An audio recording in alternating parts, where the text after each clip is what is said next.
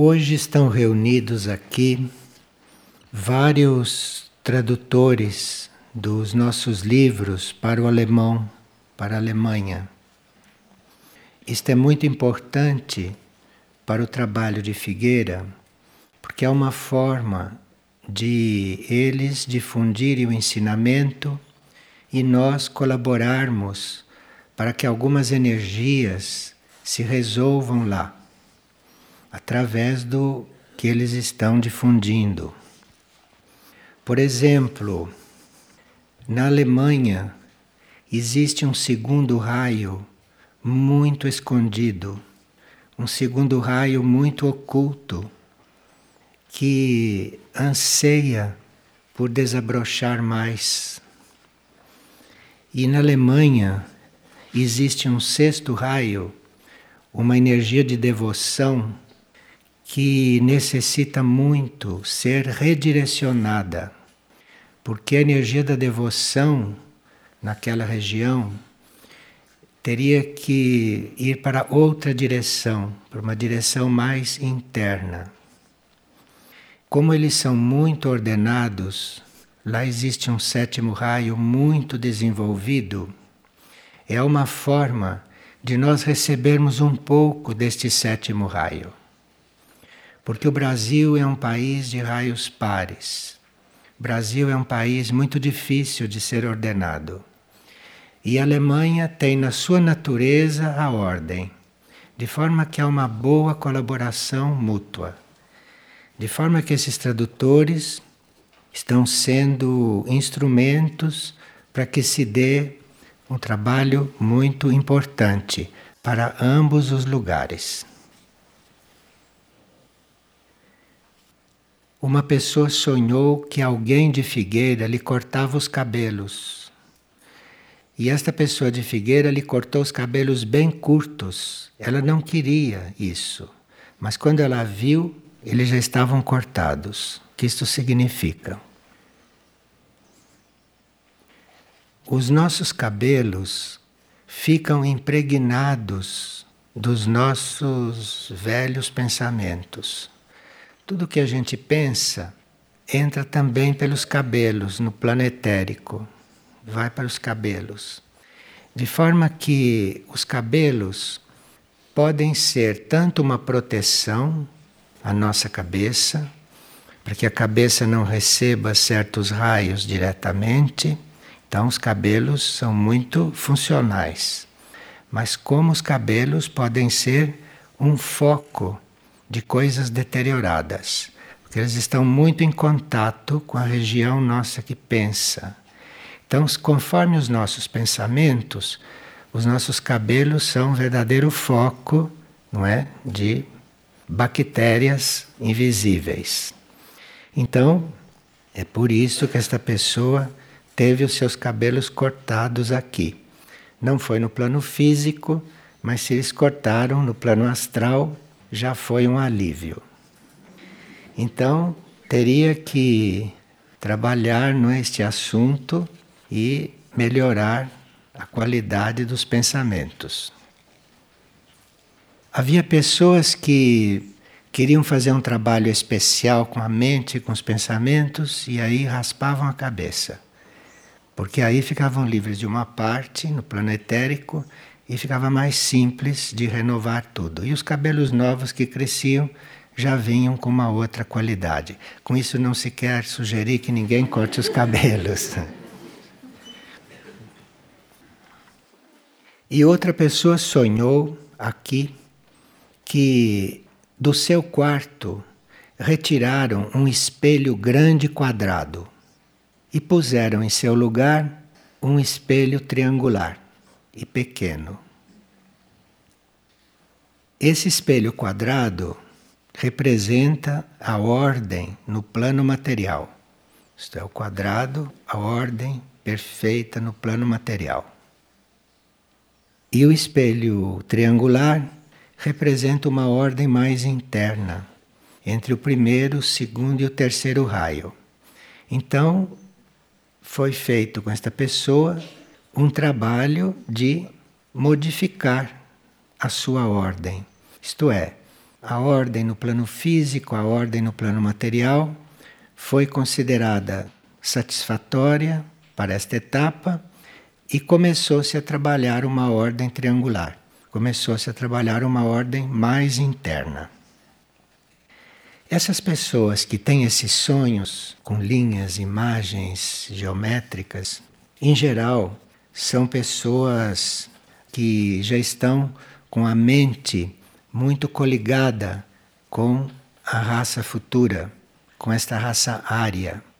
E as mentes árias não vão muito por coisas sequenciais, não vão muito por coisas literárias.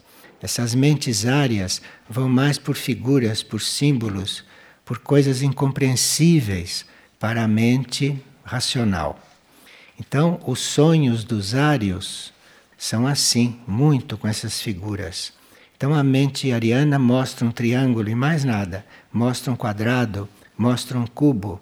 E o ser que ainda tem um, um emocional antigo, ou que ainda tem uma cultura antiga, tem dificuldade para compreender os símbolos que vêm de dentro dele. Como este sonho, não? De lidar com quadrado e com triângulo e dando esta mensagem é típico de uma mente área. E uma pessoa pergunta: por que que quando eu sonho esqueço tudo quando desperto?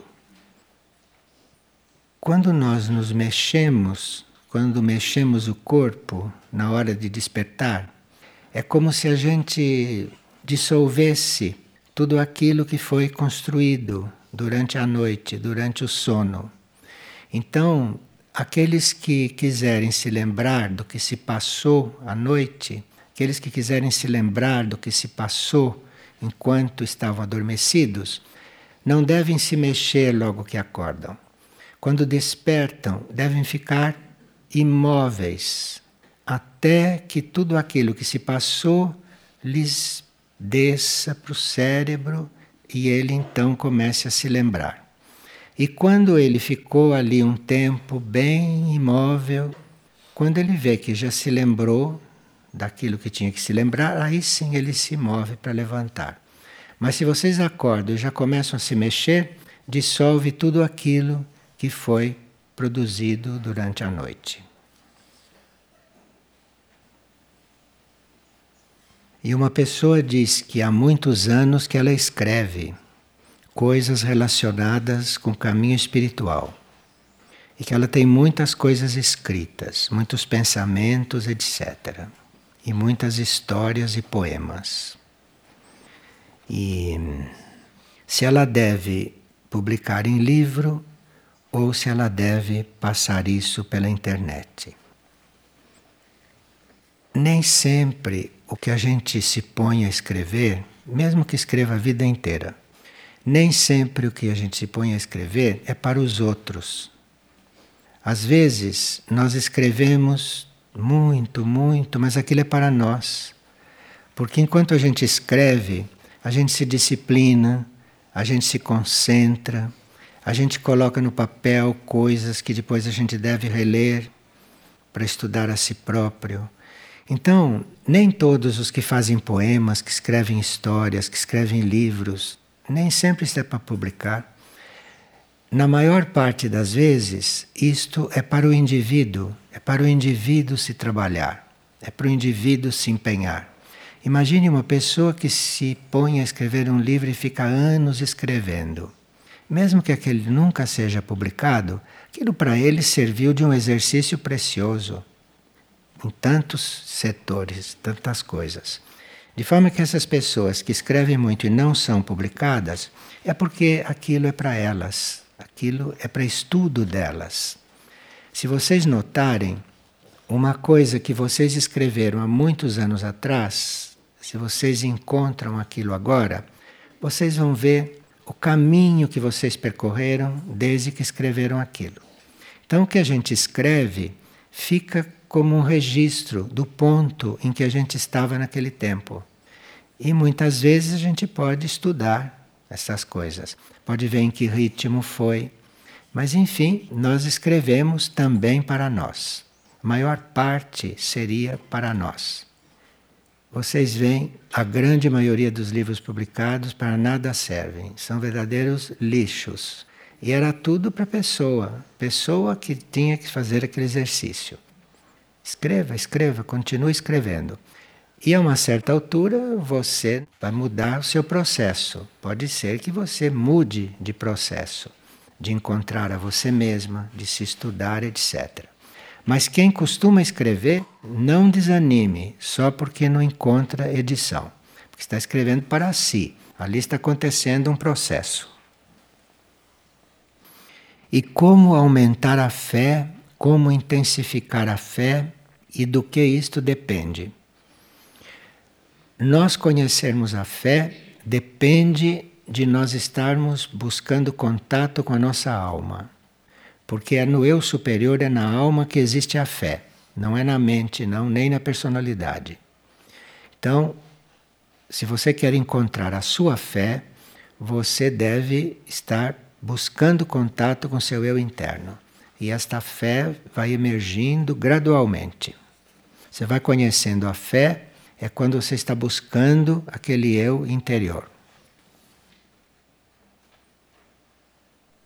E aqui tem uma pessoa que é o mesmo caso anterior, mas que já está num outro ponto do processo dela. Ela diz que escreve poesias há muitos anos e parece que quanto mais ela caminha espiritualmente, menos ela necessita escrever poesia. Então, o fato dela ter feito esse trabalho durante tantos anos deve ter ajudado a ela. E agora, gradualmente, ela vai sentindo que deve mudar a maneira dela de trabalhar. Bem, aqui tem várias pessoas que estão às voltas com energia de primeiro raio. Uma constata que principalmente nos trabalhos grupais há um abuso de primeiro raio, há um abuso de exercício do poder. E ele se admira muito, porque se são pessoas espirituais, como é que querem assim ser tão poderosas no trabalho? O primeiro raio é um dos mais difíceis da gente usar talvez seja o mais complicado. Porque o primeiro raio é o mais forte de todos. O primeiro raio é a origem de tudo. O primeiro raio é a origem de todos os outros. Foi do primeiro raio que saíram todos. De forma que o primeiro raio é muito complexo. O primeiro raio contém todos e mais ele. De forma que é um dos raios mais difíceis de se trabalhar. E quem tem o primeiro raio em um dos corpos ou na mente e lhe é dada como prova ele ter uma coordenação, ele ter uma chefia, isto é uma prova, né? As pessoas acham isso uma grande glória, mas isto é uma prova, uma das mais difíceis provas, você ter uma coordenação. E se ele tem o primeiro raio em algum corpo, é aí que ele vai ser mais errado, porque é realmente muito complicado lidar com esse raio. Então nós precisamos ter paciência com essas pessoas que se impõem, com essas pessoas que gostam de mandar, com essas pessoas que não sabem lidar com a energia da coordenação. Nós temos que ter paciência com isto, porque são primeiros raios que não estão práticos de manifestar esta energia esta energia da vontade. E ele constata que quando uma pessoa de primeiro raio se retira de um grupo, tudo funciona melhor.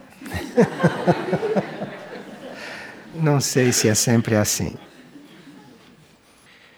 E como se dá o processo de encarnação de uma alma quando se trata de um ser artificial, esses que são feitos em laboratório? Nesses seres feitos em laboratório, ali tanto pode ser introduzida uma alma por um sistema não normal, porque o ser feito no laboratório não é um ser que se fez pelos caminhos normais aqui na Terra.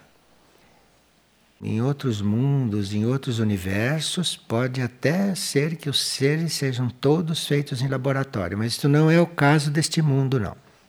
Aqui o processo de nascimento é como vocês sabem. Mas quando se cria alguém em laboratório, ali pode sim ser introduzida uma alma. Isto não é normal aqui neste planeta, mas isto é viável. Só que não existe neste planeta ninguém capaz de fazer isto. Então, a ciência é capaz de produzir um ser artificial. Mas, como é uma ciência relativa, ela não é capaz de fazer o trabalho todo, como se poderá fazer em outros níveis. Então, ali pode ser introduzida uma alma. Se uma outra equipe, que não é terrestre, introduza uma alma ali. E existem almas que necessitam encarnar, que estão aguardando, existem almas que estão tendo certas dificuldades e tantos casos. Não precisa que a gente se esclareça muito com essas coisas, porque é melhor nós cumprirmos a nossa parte e deixar isto para lá. Mas pode sim ali ser introduzida uma alma por uma outra equipe que não seja terrestre. E essa pessoa pergunta: e como opera a lei do karma nesses seres que são feitos assim? A lei do karma é muito ampla. Então, ali existe sempre um material que traz karma. E aquela alma que foi introduzida ali também tem o seu karma.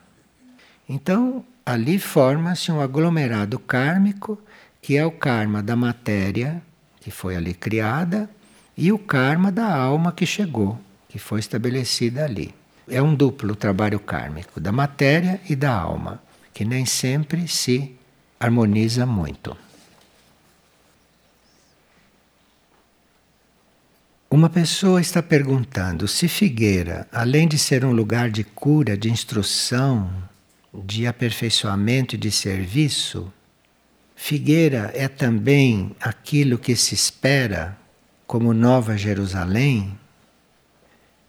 É, independentemente de Nova Jerusalém, na compreensão de Saruma, Figueira é uma cidade. Figueira é uma cidade que se reflete aqui da forma possível, mas a origem, o modelo é uma cidade. Se isto vai ser uma cidade ou se vai ser um centro espiritual como está, isto vai depender de muitas coisas. Mas a fonte, a emissão, tem força para se tornar uma cidade. Isto não quer dizer que nós devemos nos fixar nesta ideia, porque esta ideia pode não ser execuível nesta etapa do mundo, mas eventualmente em outra etapa do mundo, em uma próxima etapa do mundo, esta mesma ideia vai se realizar mais um pouco. Tanto assim que vocês veem que mesmo que a gente não busque, que mesmo que a gente não ambicione, mesmo que a gente não trabalhe para isto, vão colocando fazendas à disposição de Figueira. Por que isso? Porque Figueira é uma cidade. Figueira não é várias fazendas. Figueira é uma cidade na sua origem, no seu modelo. Acontece que provavelmente não será nesta etapa do mundo que isto vai acontecer. Mas vocês têm aí até uma gravação de Saruma e de Sicuma, no Vale de Erques, que tempo todo se refere à Figueira como uma cidade na época em que Figueira estava se materializando. Eles diziam: está se materializando a cidade de Figueira. Eles sabiam, mas que é uma cidade, é, na sua concepção. Como posso interpretar, pergunta uma pessoa, que esta manhã, na reunião dos mantras, as minhas mãos levitavam? E quando os mantras terminaram, me foi muito trabalhoso me levantar e sair dali. Então, É porque você, etericamente, entrou na energia dos mantras. E a energia dos mantras tem sido muito especial nas últimas reuniões, e é claro que todos nós nos sutilizamos muito ali naquele trabalho. E esta pessoa percebeu isto fisicamente. E outra pessoa, quando chegou para a reunião, antes da reunião começar, ela já estava praticamente ouvindo ressoarem os mantras de Vishnu e de Taikuma, que foram aqueles que foram trabalhados também ali. E durante o trabalho, ela viu a base de um tronco de árvore. E sobre esse tronco pousavam alguns pés descalços. Eram pés de homens. E depois começou a surgir uma luminosidade de amanhecer. Ultimamente, nós temos tido esta reunião mensal de mantras com uma energia muito especial. E isto vem num crescendo, isto está se aprofundando. E hoje nós gostaríamos de dar algumas informações, porque este grupo que tem vindo para a prática de mantras é um grupo muito fiel, é um grupo muito concentrado e que vem realmente com a intenção de fazer o trabalho. Então, a este grupo, nós gostaríamos de dizer algumas coisas para que ele internamente se localizasse melhor nesse trabalho. A hierarquia UMA, H-U-M-A, a hierarquia UMA, abriu as portas para que a figueira pudesse surgir no plano físico. Então, foi a hierarquia Uma que abriu estas portas. E a hierarquia Uma atraiu a forma para a figueira, segundo modelos universais. Então, a hierarquia Uma, quando deu este impulso, ela atraiu também a forma, que era a sua visão universal de como isto deveria ser. Quando isto foi atraído, duas hierarquias assumiram o acompanhamento de Figueira e a manifestação de Figueira. A própria hierarquia Uma e a hierarquia Uk. Então, hierarquia Uma, H-U-M-A. E a hierarquia Uk. Então, estas duas assumiram o trabalho de Figueira. Então, da fundação de Figueira, no plano físico, participaram o Zuma e o Zuk, e participam ainda. Enquanto os cânticos deram partida com o impulso da hierarquia Uma, os mantras deram partida com o impulso da hierarquia Uk. Então, os Uk assumiram os mantras, que continuam sendo tarefa dessa hierarquia aqui em Figueira. E dessa hierarquia Uk faz parte Visnuk, que é sacerdote de Mirnajá, como vocês sabem. No ano de 2002, surgiu uma primeira edição impressa dos mantras de Figueira. Porque ali já havia um certo treinamento, então já se poderia imprimir aqueles mantras, já se podia imprimir aquilo.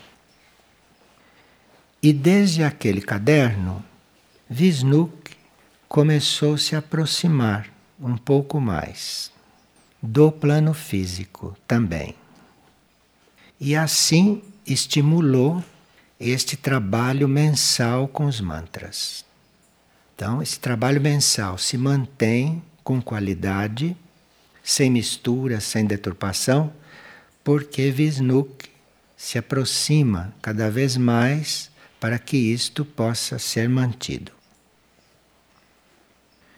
E este grupo que mensalmente comparece, pontualmente e fielmente para fazer esse trabalho, este grupo é um dos fatores que possibilitaram esta atenção de Vishnu para com o trabalho. Porque uma hierarquia, como vocês sabem, não vai atrás de ninguém para chamar ninguém. Mas quando a hierarquia reconhece presenças, ela responde e ela se aproxima ainda mais. Então é por isso que a cada reunião, a cada mês, nós sentimos claramente a reunião se aprofundar. Então, com o trabalho, mês a mês, foi se interiorizando. Isto foi se interiorizando e alguns sons físicos com o aprofundamento foram sendo transmutados. Então, como vocês ouviram hoje, o I está diferente. O que, que está acontecendo?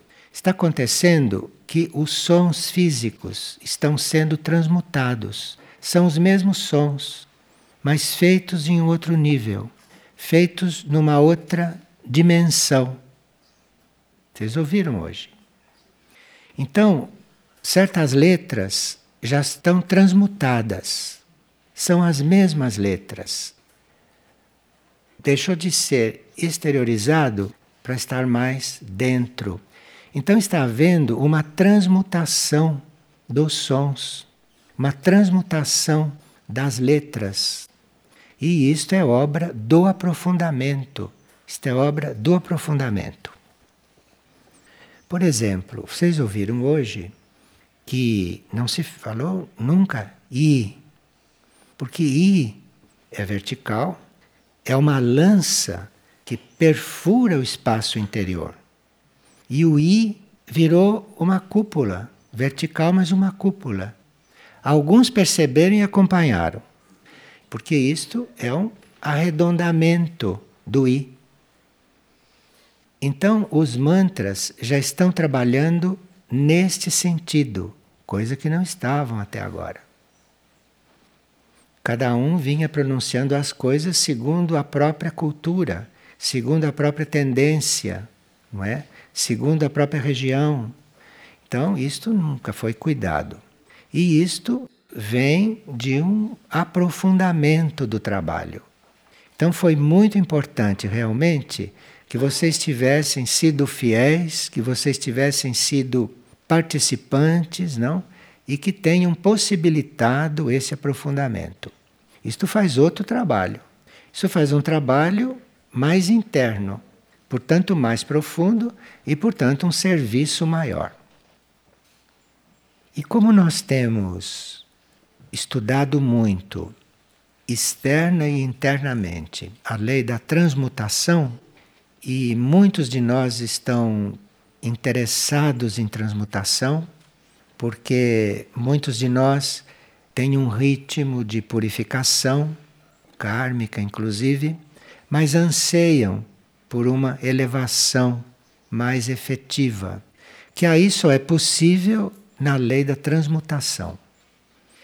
E isto está havendo também uma transmutação dos sons dos mantras. Os sons não estão sendo modificados, eles estão sendo transmutados. E isto não se faz artificialmente. Isto faz quando acontece. Quando acontece.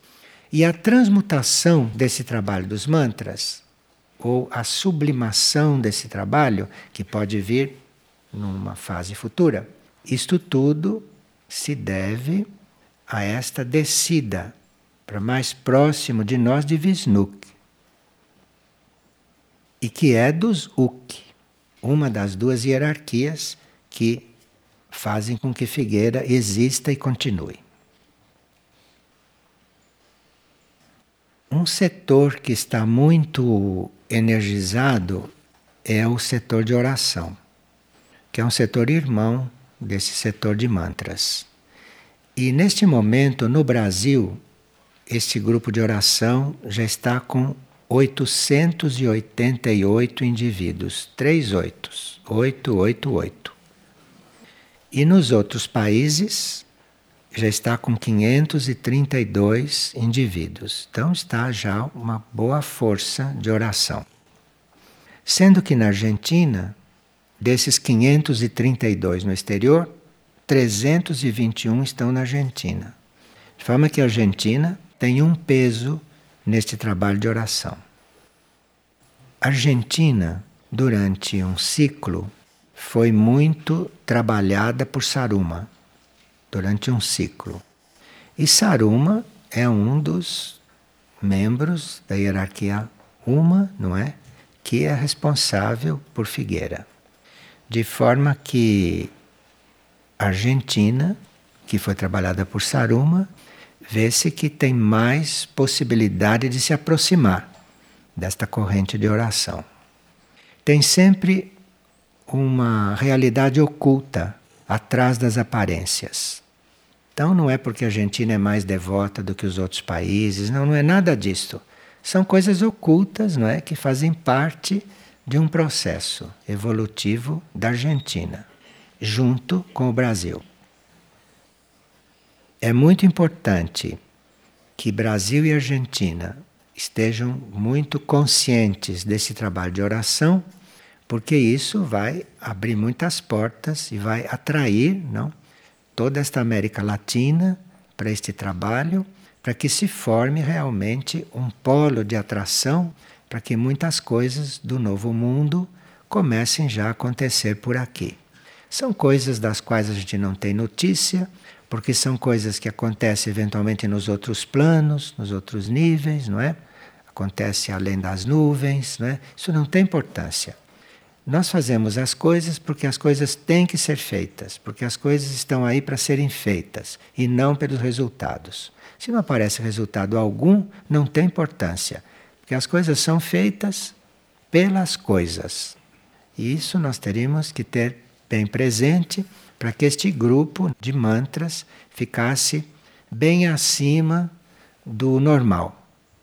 E isso não quer dizer que é um grupo especial, não quer dizer que nós vamos ficar vaidosos, nem nos sentindo melhor que os outros, nada disto. Apenas reconhecendo a nossa tarefa. E por reconhecer a nossa tarefa, podemos nos tornar ainda mais responsáveis do que somos.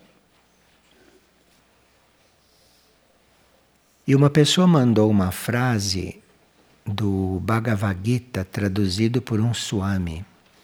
Bhagavad Gita é o livro sagrado da Índia, como vocês sabem. E lá, segundo esta frase que me mandaram, dessa tradução, diz: